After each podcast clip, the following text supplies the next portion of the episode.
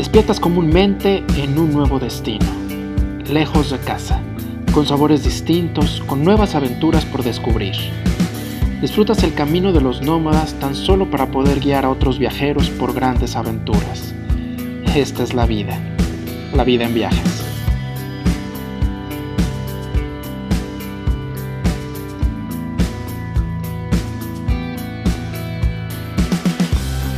Bienvenidos a una temporada especial de La vida en viajes, donde conversaremos con los socios de la principal organización de operadores mayoristas en México.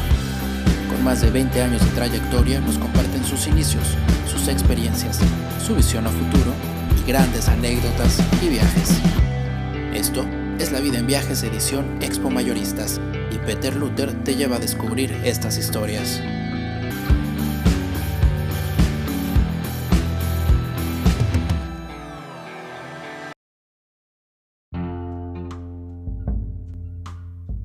Bienvenidos a nuestro podcast La vida en viajes. Hoy es el quinto episodio de la temporada especial dedicada a la Asociación Expo Mayoristas, donde entramos en la vida de viajes de los directores de los operadores mayoristas que son socios de la asociación.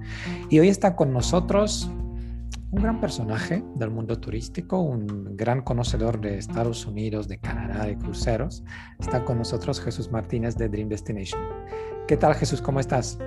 Muy bien, Peter, muchas gracias por invitarnos y sobre todo, pues eh, felicidades porque la verdad sé que es todo un trabajo importante el hacer un podcast y estamos listos para lo que quieras.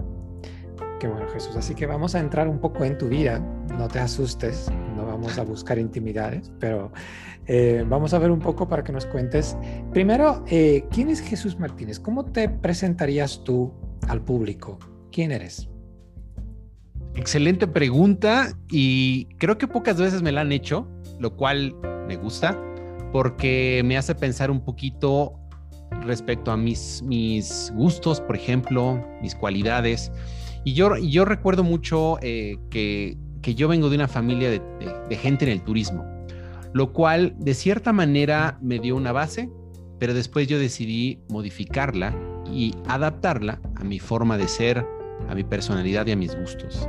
Entonces, soy ahora sí que un, un, mexicano más que ama el turismo, que le gusta promoverlo y sobre todo que ha aprendido a ir adaptando eh, pues toda la tecnología, todo lo que ha avanzado en el mundo.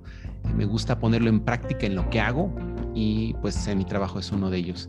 Además, soy un amante de los, de los animales, me encantan las mascotas, entonces tengo varios por ahí.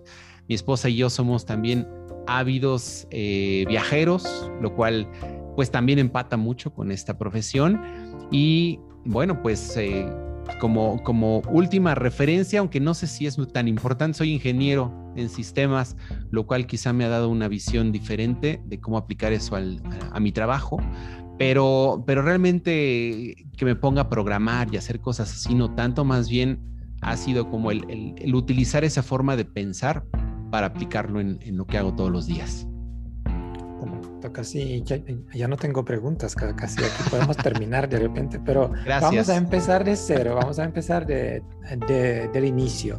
Tú como dijiste, tu familia prácticamente trabaja en turismo, tu abuela, tu papá, eh, pero tú luego eh, estudiaste sistemas, ingeniería de sistemas. ¿Cómo un niño que está creciendo en el mundo del turismo toma la decisión de estudiar algo completamente distinto. O sea, porque tu ruta me imagino que era como más bien empujándote hacia, hacia el turismo, ¿no? Pero tomaste otra decisión. ¿Por qué? ¿Cómo llegó eso?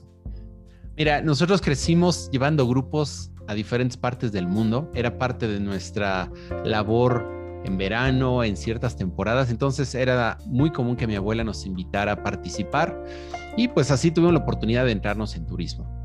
Pero ¿qué sucedió? Pues los nietos, crecimos y cada uno empezó a, pues, de acuerdo a sus cualidades y gustos, empezó a buscar su vida profesional. Y yo recuerdo estando en la escuela que la gente me preguntaba, bueno, ¿y a qué te vas a dedicar? Y me gustaban los números. Mis, mis padres son actuarios los dos. A mí no me gustaba tanto la matemática como para pensar, me voy a dedicar a hacer números todo el tiempo. Entonces dije, bueno, alguna aplicación. Y me gustó la ingeniería, además de que la computación siempre fue algo que se me facilitaba. Eh, no tanto a nivel eh, técnico, sino más bien de cómo utilizarlo y, adaptarlo. Entonces, la verdad es que estudié ingeniería en sistemas porque me gustaba por una parte esta cuestión de, pensar y usar las herramientas y, y, no necesariamente pensé en dedicarme a esto, te soy muy honesto, porque terminando mi carrera empezamos a tener oportunidad de entrar a diferentes empresas, muchas de ellas consultoras, cosas así. Pero lo interesante fue que dije, bueno, pues sí, podría dedicarme a esto o ver cómo puedo aplicar mucho de lo que he aprendido a esta empresa y entré a trabajar con mi papá.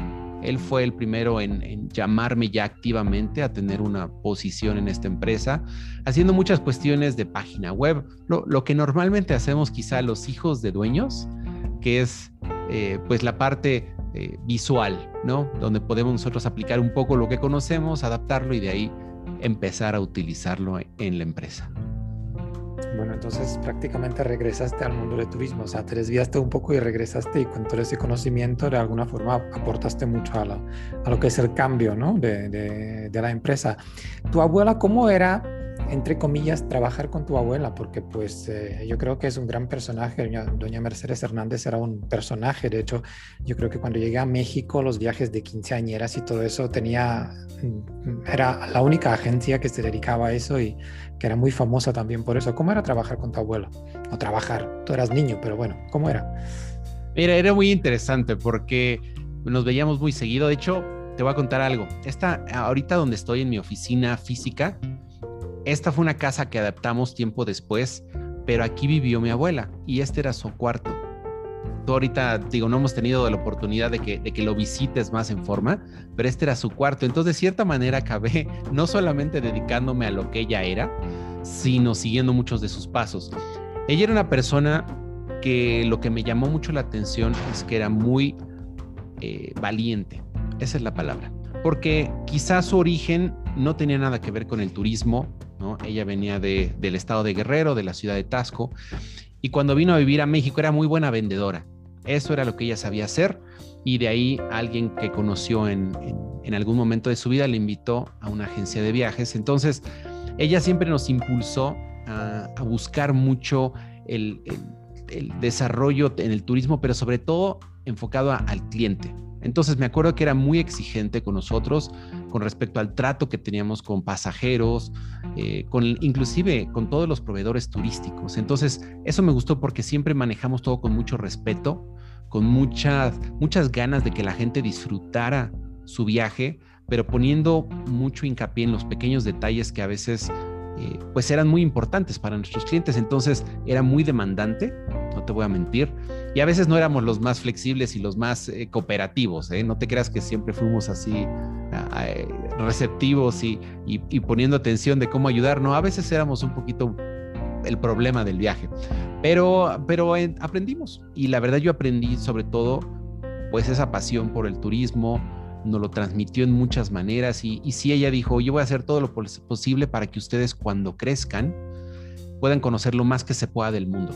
Entonces nos trató de llevar a casi todas partes y pues de ahí tengo muchísimos buenos recuerdos. Entonces sí tenía su parte demandante, pero también el beneficio que recibíamos era inmenso. Definitivamente. Oye, hablando de viajes, ¿cuál era tu primer viaje? ¿Recuerdas tu primer viaje? Mi primer viaje lo recuerdo porque fuimos a California, Disneylandia. Me acuerdo porque estábamos en una montaña rusa que había, parecía un monstruo de las nieves. Me acuerdo que yo me espanté y lloré. Ese fue mi primer recuerdo de, Disney. No precisamente el más este, eh, lindo y emotivo, no, era ese trauma. Pero después lo superé, no te preocupes. Y de ahí, bueno, pues ya eh, otros viajes más, más eh, tradicionales, pero ese, ese es muy impactante para mí. Oye, eso también es medio extraño porque era tu trauma y ahora trabajas justo eso, ¿no? Parques de atracciones. No, y regresé tiempo después a subirme y dije, bueno, ¿qué me daba tanto miedo? Y dije, ok, era niño. Oye, y también eh, he leído que estudiaste, que tienes como un diplomado de conducción de programas de televisión. ¿Eso cómo, por qué? O sea, ingeniero de sistemas, turismo y conductor de televisión, ¿cómo, cómo va eso? Eso fue una invitación que yo tenía unos amigos que eran actores y, me, algún día en una conversación me dijo ella que si que estaba tomando un curso para conducir. Y fue justo cuando nosotros empezamos con todo esto de, empezar a dar presentaciones virtuales hace fue en el pues ya tenemos ocho años haciendo esto. Entonces recuerdo mucho que yo sabía de producto, sabía cómo más o menos manejar los sistemas, pero ya estar presente frente a una cámara para mí era un, territorio completamente nuevo. Entonces dije, bueno, no quiero que mi audiencia se aburra, quiero saber cómo me muevo, qué hago. Eh, entonces me platicaron de este curso y dije, bueno, pues vamos a tomarlo, algo bueno saldrá de esto. Y recuerdo que empecé a ir y obviamente pues era extraño, por una parte escucharte, por otra parte verte, por otra parte empezar a notar tus, tus muletillas, por ejemplo, cuando hablas, eh, cómo, cómo, de repente distraías a, la, gente que te veía porque movías mucho las manos, la cara, lo que fuera. Y fue muy bueno para mí porque me hizo muy consciente pues de que todo el tiempo yo estaba frente a un escenario y necesitaba aprender a conducirme independientemente de que fuera televisión o no. Ya después de ahí salió oportunidad porque tuve un programa en la televisión en, en, en, un, en un canal de cablevisión era sobre todo, te vas a reír del, del, tema, se llamaba No la riegues y era una guía para el hombre moderno para no regarla con su esposa, con su novia, en el trabajo. Entonces hicimos como cinco episodios muy, muy peculiares. No me dediqué a eso y después le cedí los derechos porque era una idea personal. Y después me invitaron a colaborar a un noticiero de la, de la Ciudad de México, pero tenía un poco más tintes políticos y dije, no es lo mío. Entonces, más bien me, regresé a mi estudio que, que, has estado aquí. La verdad, me encanta todo este concepto de poder, pues sobre todo desmenuzar la información, hacérsela accesible y fácil de seguir a los agentes de viajes. Pues sí, de hecho, eh, yo creo que tú eres uno de los pioneros aquí en México que empezó con los webinars y con el mundo virtual. Yo creo que eh, hace unos años grabamos un, un, webinar de República Checa para expo mayoristas ahí en tu estudio y todo eso. Eh, creo que eso te dio cierta ventaja ahora en la época de, de, pandemia, ¿no? Pero, ¿cómo lo viviste tú? O sea, ¿cómo ves tú la diferencia del mundo virtual antes de la pandemia y ahora después, casi terminando la pandemia? ¿Hubo algún cambio en lo que estabas haciendo antes y lo que estás haciendo ahora?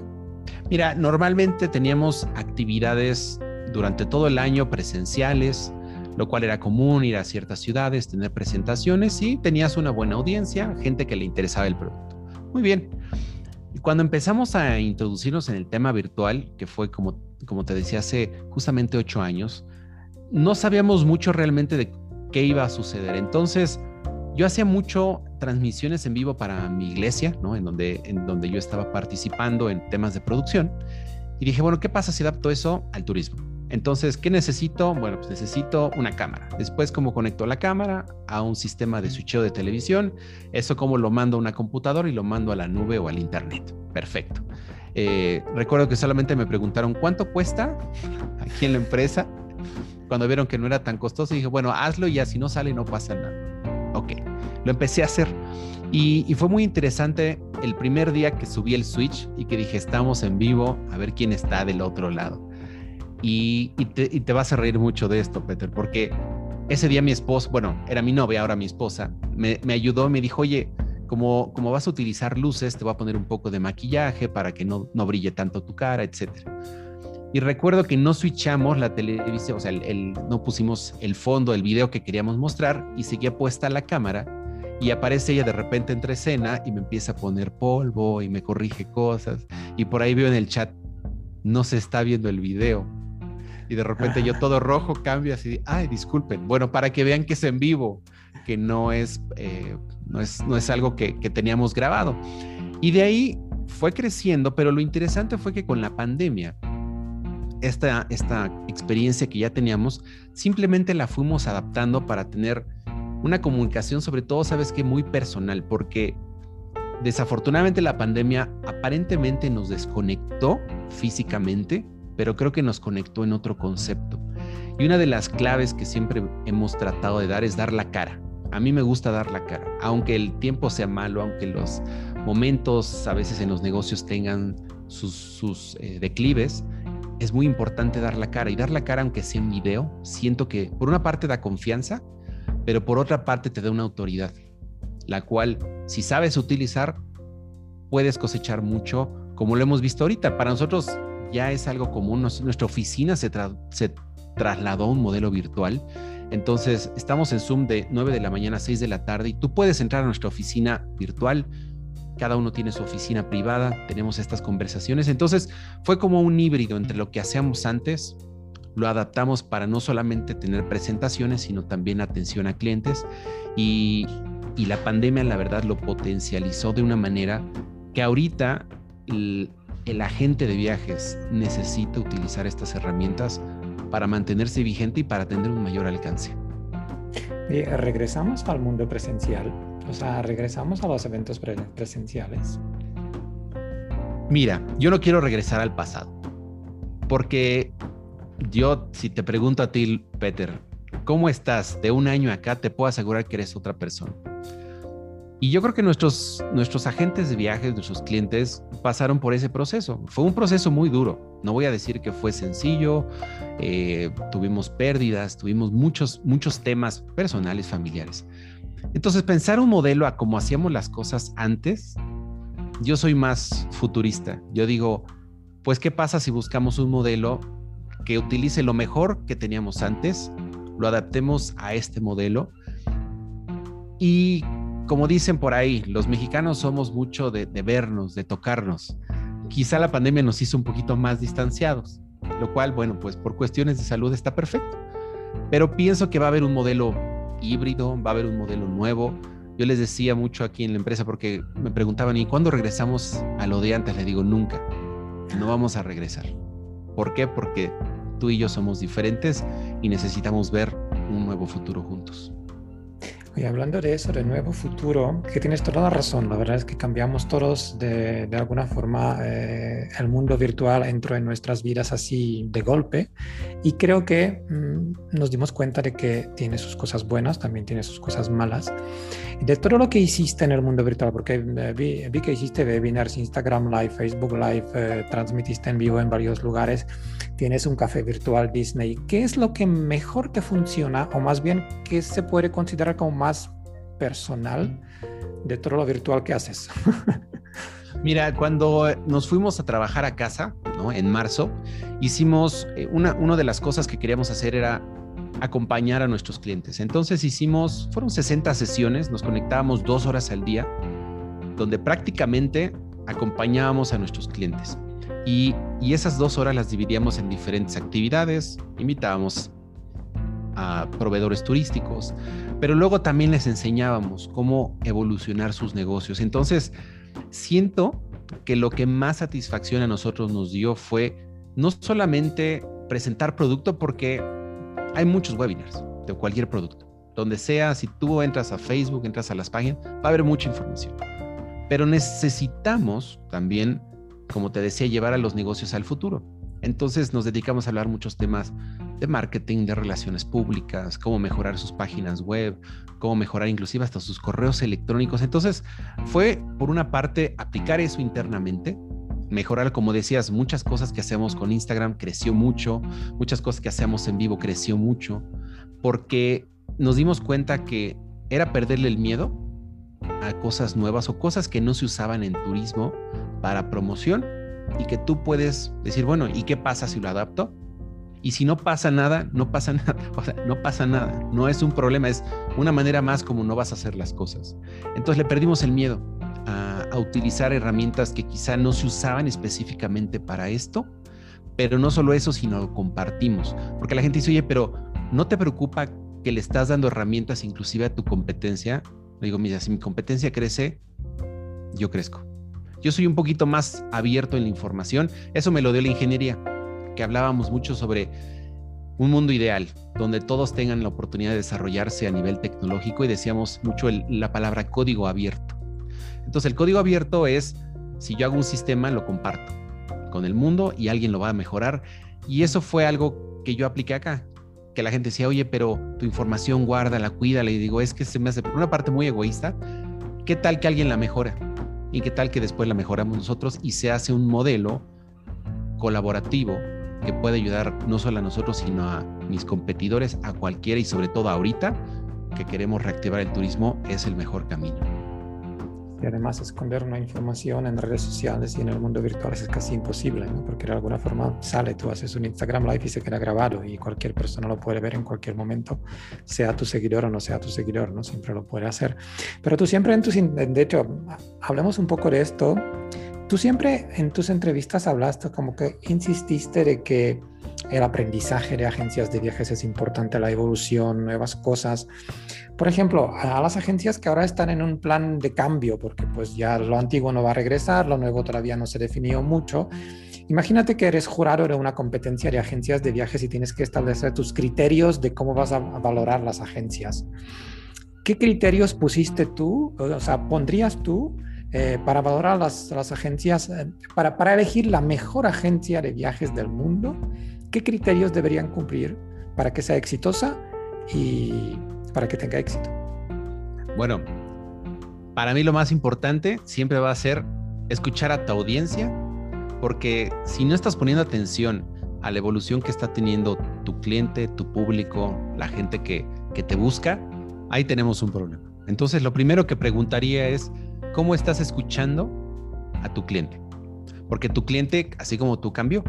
Entonces, se dedicó a investigar quizá muchas cosas, quizá se quiere volver más independiente, notamos eso a nivel, eh, pues ahora sí que en todas partes, que la gente quiere ser un poquito más independiente para tomar decisiones de compra. Entonces, si tú no estás escuchando eso, puedes llegar con la idea de reintroducir un producto que ya no es vigente, porque es donde te sientes cómodo. Número dos sería cómo estás evolucionando o qué, qué estás aplicando para tú mismo cambiar y actualizarte. Recuerdo mucho que cuando, cuando yo le pedí a mi equipo que íbamos a tener juntas semanales, dos veces a la semana, les dije, iba a ser en Zoom y todo el mundo me preguntó, ¿y qué es eso? Les dije, lo van a investigar. ¿Y cómo te conectas? Lo van a investigar. Entonces yo dejé de ser el proveedor de soluciones y les dije, necesito soluciones de ustedes, pero necesito su iniciativa. Entonces, yo les dije, nos vemos tal día, tal hora, les voy a mandar la liga, hagan pruebas, vean qué necesitan y nos vemos ahí. ¿Y qué sucedió? Pues se conectaron y decían, es que pensamos que era más difícil. Ok, perfecto, ahora va el siguiente paso. Y así nos dedicamos a hacerlo. Para mí es muy importante que los agentes tomen la iniciativa de decir, bueno, ¿qué voy a utilizar de todas estas herramientas que no necesariamente son costosas? Es simplemente acoplarlas y ver que eso me lleva a escuchar a mi audiencia, pero a darle una cara nueva de lo que yo estoy haciendo. Entonces, esos dos puntos para mí, y si me preguntas un tercer punto, es qué producto o, cómo vas a adaptar el producto que se está reabriendo, porque como decías, todavía estamos en una fase inicial en muchos, ¿cómo lo vas a adaptar a las nuevas exigencias de tu audiencia? Porque por una parte es tu cliente, por otra parte cómo te estás desarrollando tú, pero después es cómo vas a adaptar ese producto, cómo se lo vas a traducir y de ahí vas a empezar a ver que va a haber cierto producto que conecta muy bien con cierta audiencia, va a haber otro que quizá ya no, que quizá por cómo se dieron las cosas o a lo mejor porque no está eh, cumpliendo las expectativas de cierto, de cierto segmento, bueno, no le voy a introducir, no, no voy a forzar la venta, voy a más bien ver cómo lo adapto y, es como ir pintando esta, siempre me gusta ese ejemplo, cuando tienes este juego de niños que tenías una pintura y que tenías unos numeritos y tenías que ir uniendo los puntitos, siento que ahorita a veces el turismo parece eso, pero si pones atención a todo esto puedes encontrar el producto ideal para el cliente ideal y quizá descubres cosas nuevas que antes por esta facilidad de poder vender antes no las tienes y ahora las puedes desarrollar. Genial está perfecto. Y vamos a dar un ejemplo concreto con, Dream con eh, Dreams Destination. Tú manejas prácticamente parques de atracciones en Estados Unidos, Estados Unidos, Canadá y cruceros. Eh, ¿Por qué tomaste la decisión de manejar solo esos productos? Porque bueno, no es todo el mundo como los demás, pero estás enfocado en algunos tres temas, digamos, bastante, bastante concretos. ¿Por qué escogiste estos productos o estos destinos, más bien productos destinos? Y ahora, después de pandemia, ¿cómo vamos a ir empezando? ¿Cómo, cómo vas a ir vendiendo esos productos? ¿Vas a seguir con todos? ¿Vas a reducirlo? ¿Cómo vas a seguir? Mira, la razón por la que empecé con Disney, crecí en los parques. Literalmente para mí era una actividad anual, estar inclusive un par de meses en Orlando con mi familia, mi papá vivió un tiempo allá. Entonces, para mí los parques era como, como el lugar donde crecí, que aparte ahora, me, como decimos, me da de comer. Entonces, pues le tengo una afinidad y un cariño a, esta empresa, que aparte de todo, cuando nos convertimos en su cliente, tienes, tienes sus ventajas y sobre todo ellos te desarrollan mucho como empresa. Es una relación muy, muy cercana a la que tienes con ellos. Entonces ellos se dedicaron a entrenarme, me llevaban a cursos. Entonces creé una afinidad muy, muy grande con ellos y aparte todo, pues crecimos de la mano en muchos, muchos aspectos. ¿Qué sucedió con ellos cuando regresaron a actividades? Había que reentrenar no solamente a nosotros como agentes, sino a nuestros pasajeros, porque se iban a encontrar con una experiencia modificada. Entonces ahí tenemos un nuevo reto. Pero el primer reto era, tienes que estar ahí. Para tú promover un destino, la gente te tiene que ver porque es un sinónimo de él cree en el producto. Entonces tan pronto fue posible, esto fue en septiembre, yo busqué la oportunidad de ir y, me, y me, me, comentaban en Estados Unidos, es que no estamos llevando a nadie internacional porque ahorita está limitado, pero tú por ser de México y por ser cliente, tienes la puerta abierta. Entonces hicimos actividades, pero era conocer el producto como si fuera la primera vez. Y yo lo visité con esos ojos. Me senté en un parque a tomar un helado, a tomar un café y simplemente a disfrutar la tarde, cosa que antes no se hacía. Corrías, subías, bajabas y, acababas agotado y al día siguiente igual y regresabas eh, con, con la necesidad de muchos días de descanso porque era maratónico. Entonces yo lo vi con una nueva visión, con una nueva eh, manera de, de, viajar. Entonces dije, lo tengo que adaptar. Entonces empecé a ver qué tipo de cliente era el que estaba dispuesto a adaptarse. Hay clientes que quizá no. Y les dije aquí internamente en la empresa, ese tipo de cliente que quiere la experiencia como antes, no le vamos a dedicar tanto tiempo. ¿Por qué? Porque su experiencia no va a ser de acuerdo a su expectativa. Vamos a bu buscar al fanático, al que ama el producto, al que busca cualquier pretexto para regresar, ellos van a ser los primeros aventureros en decir, me adapto, lo tomo en cuenta, veo qué tengo que hacer y nos fue muy bien. Empezamos a ver ese interés. En septiembre, octubre, noviembre, diciembre fue bueno. De ahí enero empezó nuevas restricciones, ahora por el tema eh, viajes a Estados Unidos con las nuevas condiciones de pruebas COVID negativas, etcétera. Entonces cada etapa ha sido como reentrenar internamente, reentrenar a nuestros clientes, pero también empezar a ubicar qué cliente está dispuesto a hacerlo. Va a haber algunos que no. Y yo le invito. alguna queja, por ejemplo, de alguien quien viajó y esperaba lo de antes y encontró una cosa completamente distinta? Ninguna. ¿Por qué? Porque teníamos que comunicar mucho. Inclusive había mucha información y me acuerdo mucho de una página que se llamaba Lo que debes saber antes de ir. Perfecto. Entonces, ahí de cierta manera la empresa se protegía, nosotros teníamos el sustento, pero la gente estaba tan deseosa de estar afuera que caminaba más lento. Yo estuve viendo porque me gusta mucho observar. Me di cuenta que la gente, ok, no puedo ver a los personajes todo el tiempo como antes, no los puedo abrazar, pero los puedo ver. Y no puedo a lo mejor tener fuegos artificiales, pero estoy disfrutando un tiempo con mi familia. Y traigo cubrebocas, sí. ¿Y es el fin del mundo? No y, me gustaría hacer otras cosas, sí, pero estoy afuera. Entonces, sí noté ese cambio en la manera como la gente viajaba. Y ahora, ¿qué, ¿qué, viene? Por ejemplo, comentabas otro punto, Canadá. Canadá está en pausa todavía. ¿Por qué? Porque internamente todavía está en ese proceso de saber cómo van a abrir, a qué países primero, seguramente será Estados Unidos primero, de ahí empezarán a ver otros, pero ahí tenemos que reentrenarnos primero como agentes, de ahí traducir esa información y empezar a buscar al cliente que estará dispuesto a adaptarse.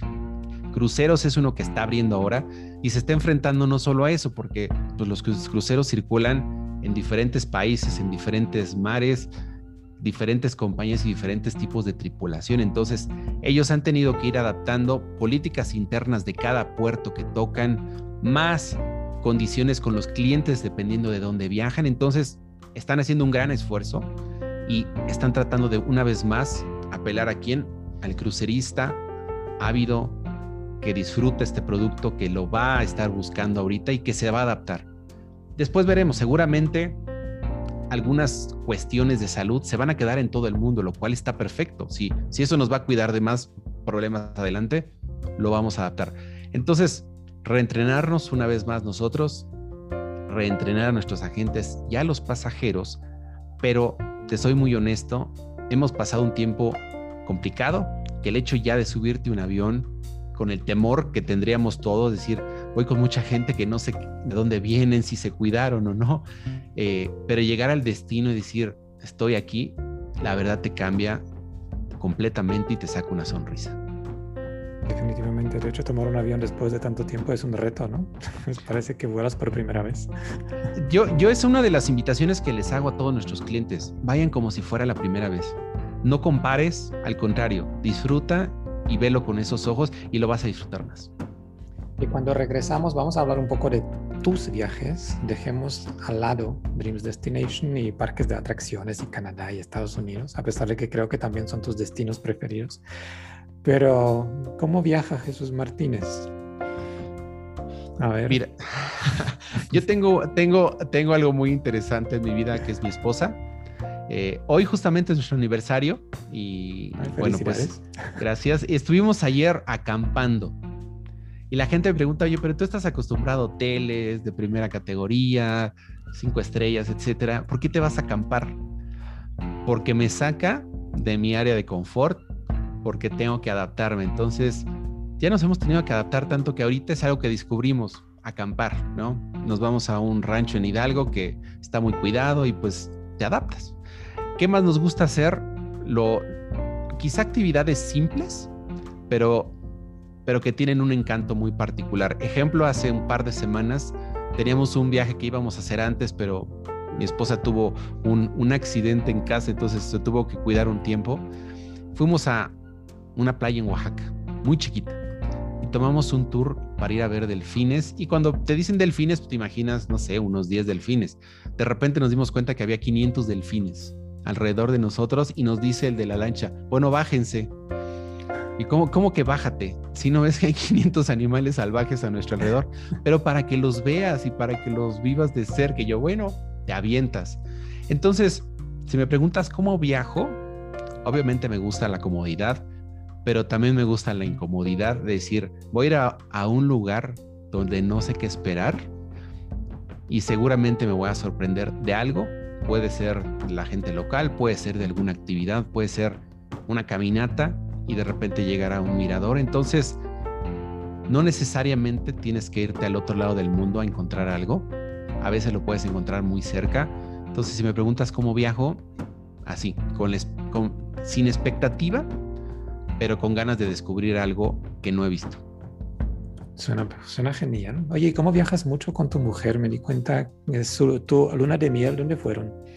Bueno, ahí, ahí sí nos fuimos a, algo que me encanta, ¿no? Que son los cruceros. Tomamos un barco saliendo de Roma y de ahí fuimos a las islas griegas, eh, toda esta zona del, Mediterráneo, que la verdad también muy impresionante el, encontrar a gente tan diversa y, es de lo que más nos ha gustado a mi esposa y a mí, encontrarnos con gente diferente. Creo que el mundo lo necesita. Eso es algo, es, eso es lo que yo más valoro del turismo, es platicar con gente de lugares completamente diferentes, culturas distintas, porque te abre tu visión del mundo y te hace ser sobre todo más tolerante.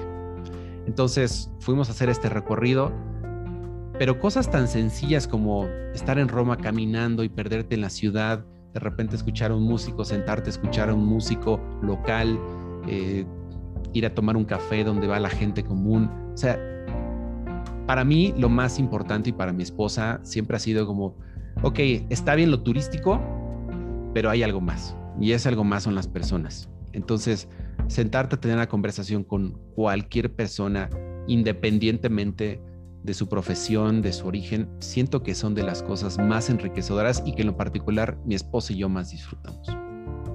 ¿Hay algún país o ciudadanos de, algún país que te sorprendieron o con los que mejor plática tuviste? Pues ahí sí me voy a un producto que me encanta, que es Canadá. Te, soy muy honesto, lo, lo, manejé mucho tiempo, llevaba muchos grupos, pero regresé con otra visión porque la Oficina de Turismo de Quebec me empezó a buscar para hacer actividades, porque decían es que sabemos que eres muy activo. Entonces me llevaron, pero dice, te vamos a enseñar lo que no has visto. ¿no? Porque conoce las ciudades típicas, te vamos a llevar al bosque y te vamos a meter a hacer actividades una vez más que te pongan incómodo. Incómodo entre comillas, porque no es como que me soltaron en medio del bosque y encuentro el camino de regreso, no, pero era simplemente vamos a hacer, no sé, caminatas en la nieve, vamos a hacer pesca en hielo, vamos a hacer un trineo de perros en medio de la nada. Y de ahí empecé a adentrarme sobre todo con muchos hoteles pequeños, con muchas actividades más locales, que son muy comunes para el europeo, por ejemplo, ir a, eh, ir a disfrutar este tipo de conceptos. Pero a mí te soy honesto, me era un reto hasta el clima, porque decíamos es que no estoy acostumbrado al menos 15, menos 20, y me recuerdo en un paseo estábamos como a menos 25 en medio de un lago, y la gente me preguntó, ¿y no te morías? Le digo, no es mi principal recuerdo, mi principal recuerdo era lo que estábamos haciendo. Entonces conecté muy bien con la cultura y con, y con la gente local. Y tiempo después fui con mi esposa, le dije, oye, me gustaría que me acompañaras, y me decían, se nota que te quieren porque el lugar a donde íbamos te hablan por tu nombre, buscan tener detalles contigo y sobre todo quieren, quieren que tú seas como una especie de vocero. Y eso fue algo que salió porque un día cuando viajé con, con, la provincia de Quebec llevaba una cámara y empecé a hacer videos y empecé a hacer muchas cosas. Me decían, oye, pero tú no eres un medio. Digo, no, pero me gusta comunicar lo que estoy disfrutando y siento que aquí hay mucho que podemos explotar. Entonces, para mí me ha sorprendido realmente la cultura, eh, la manera como inclusive tratan al turista, pero también cómo conviven ellos y cómo estas condiciones tan adversas que podríamos pensar no han sido un problema para que ellos disfruten su vida. Y, y la verdad trato de ir lo más que se pueda, como dices, a veces hasta de vacaciones personales, porque sé que siempre hay algo nuevo que descubrir y algún reto que te vas a encontrar ahí. Pero si te gusta mucho mm, mucho eh, el video, la foto. Eh, ¿Cómo se junta eso de vivir el destino y tener tiempo de tomar fotos y grabar videos? No es alguna cosa, porque yo, yo muchas veces veo gente que está grabando el video y se enfoca en eso y prácticamente se pierde un poco el, a lo de vivir el destino, ¿no? ¿Cómo tú juntas esas dos cosas?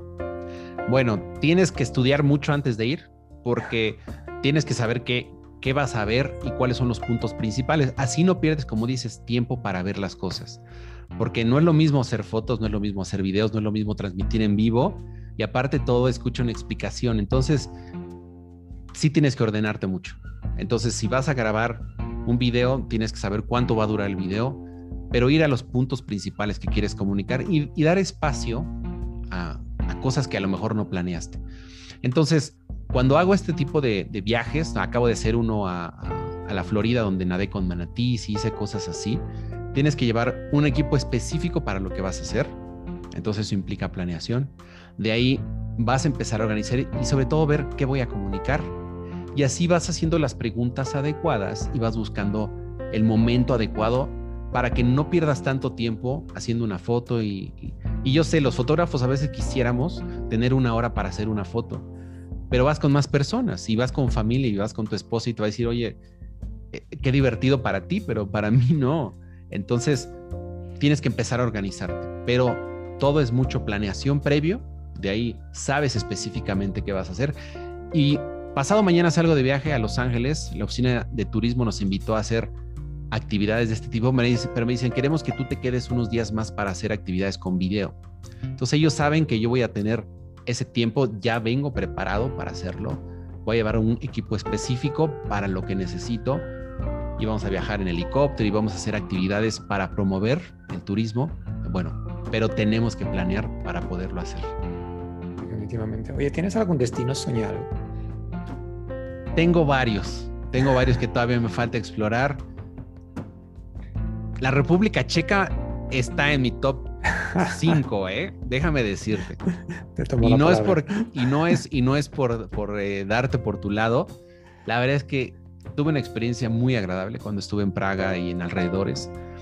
Y es uno de los destinos que me gustaría ir con mi esposa en un corto plazo, tan pronto sea posible. Igualmente me interesa mucho eh, Inglaterra me encanta, me encanta Londres como ciudad, se me hace espectacular, pero no, no, no solamente como te decía la parte turística, sino meterte a la ciudad, a los lugares donde está la gente normal y, convivir con ellos, siento que es una riqueza cultural muy importante.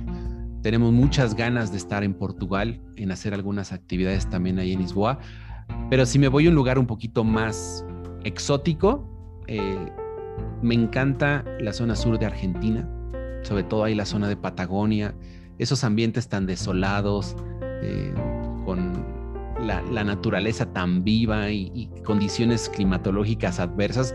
Me gusta mucho ese concepto de viaje también, como, eh, como explorar lugares que son difíciles, tanto para llegar como para visitar, porque, porque te cambia la mentalidad y te hace ver tu vida desde otra perspectiva. Pero hay un consejo, escuchar eh, el episodio anterior con Blanca de Yumira Travel. Te va a convencer y vas a Patagonia y lo vas a pasar bomba. A mí me convenció. no, tuve una conversación con ella de Antártida y bueno, casi, casi si cuando reservamos.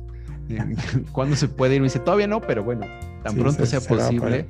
Claro, ¿no? Eh, siento que hay muchas cosas allá al sur y, y bueno, ella es una experta. Eh, para cerrar un poco la entrevista, como este, esta temporada es de Expo Mayoristas, la última pregunta es más bien hacia ese rumbo. ¿Qué tan importante para ti son las asociaciones? La importancia de ser miembro de una asociación aquí en México. Mira, ahí yo soy muy objetivo y si la asociación te está dando lo que a ti como agente o a ti como empresa te funciona, adelante. También siento que hay muchas asociaciones porque la gente le gusta asociarse. Entonces, yo soy un poquito más específico sobre, ok, ¿cuál, ¿qué puedo aportar?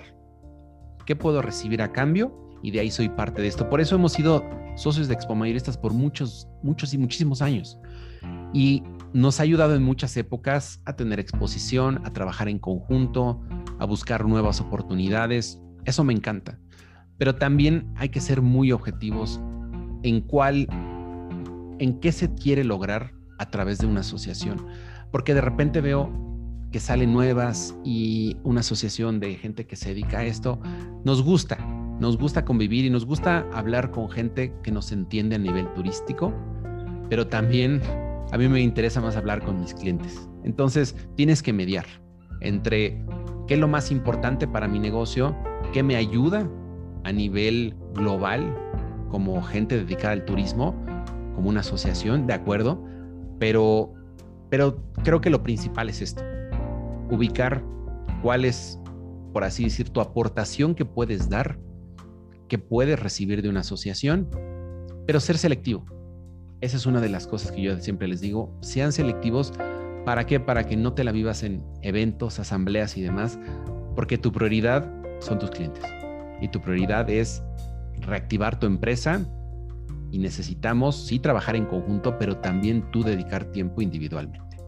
Definitivamente. Entonces, ¿te vas a lanzar como futuro presidente de Expo Me han platicado al respecto. Ahorita que estamos en una época eh, de reactivar el turismo, ¿sabes qué? Me encanta lo que hago. Me encanta trabajar en conjunto, buscar retos, enseñarle a la gente cosas nuevas. No lo sé. No digo que sí, no digo que no pero sí estamos apoyando sobre todo ahorita la asociación a nivel tecnológico. Muchos de los eventos ahorita lo estamos produciendo nosotros porque sabemos un poco más de, cómo comunicar, qué hacer. Y, bueno, pues te digo, no, no te puedo asegurar que vaya a suceder más adelante, pero de que cuentan con nuestro apoyo y que cuentan con nuestro tiempo y sobre todo con ideas innovadoras, eso siempre lo vamos a estar haciendo. Eso dice Jesús Martínez de Dreams Destination. Jesús, muchas gracias por la entrevista, muchas gracias por tu tiempo. Era muy interesante y espero que pronto pues nos veamos en persona. Así que muchísimas gracias y hasta gracias, la próxima. Peter. Gracias, Peter, y pues eh, muchas gracias por este tiempo. Saludos a todos. Muchas gracias a todos los que, los que escucharon este capítulo de podcast La Vida en Viajes y los esperamos en el siguiente capítulo. Muchas gracias a todos. Cualquier pregunta, cualquier duda en el correo la vida en viajes Muchas gracias y hasta la próxima.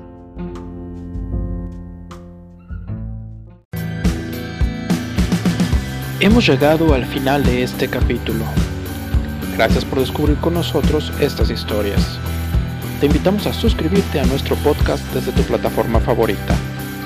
Hasta pronto.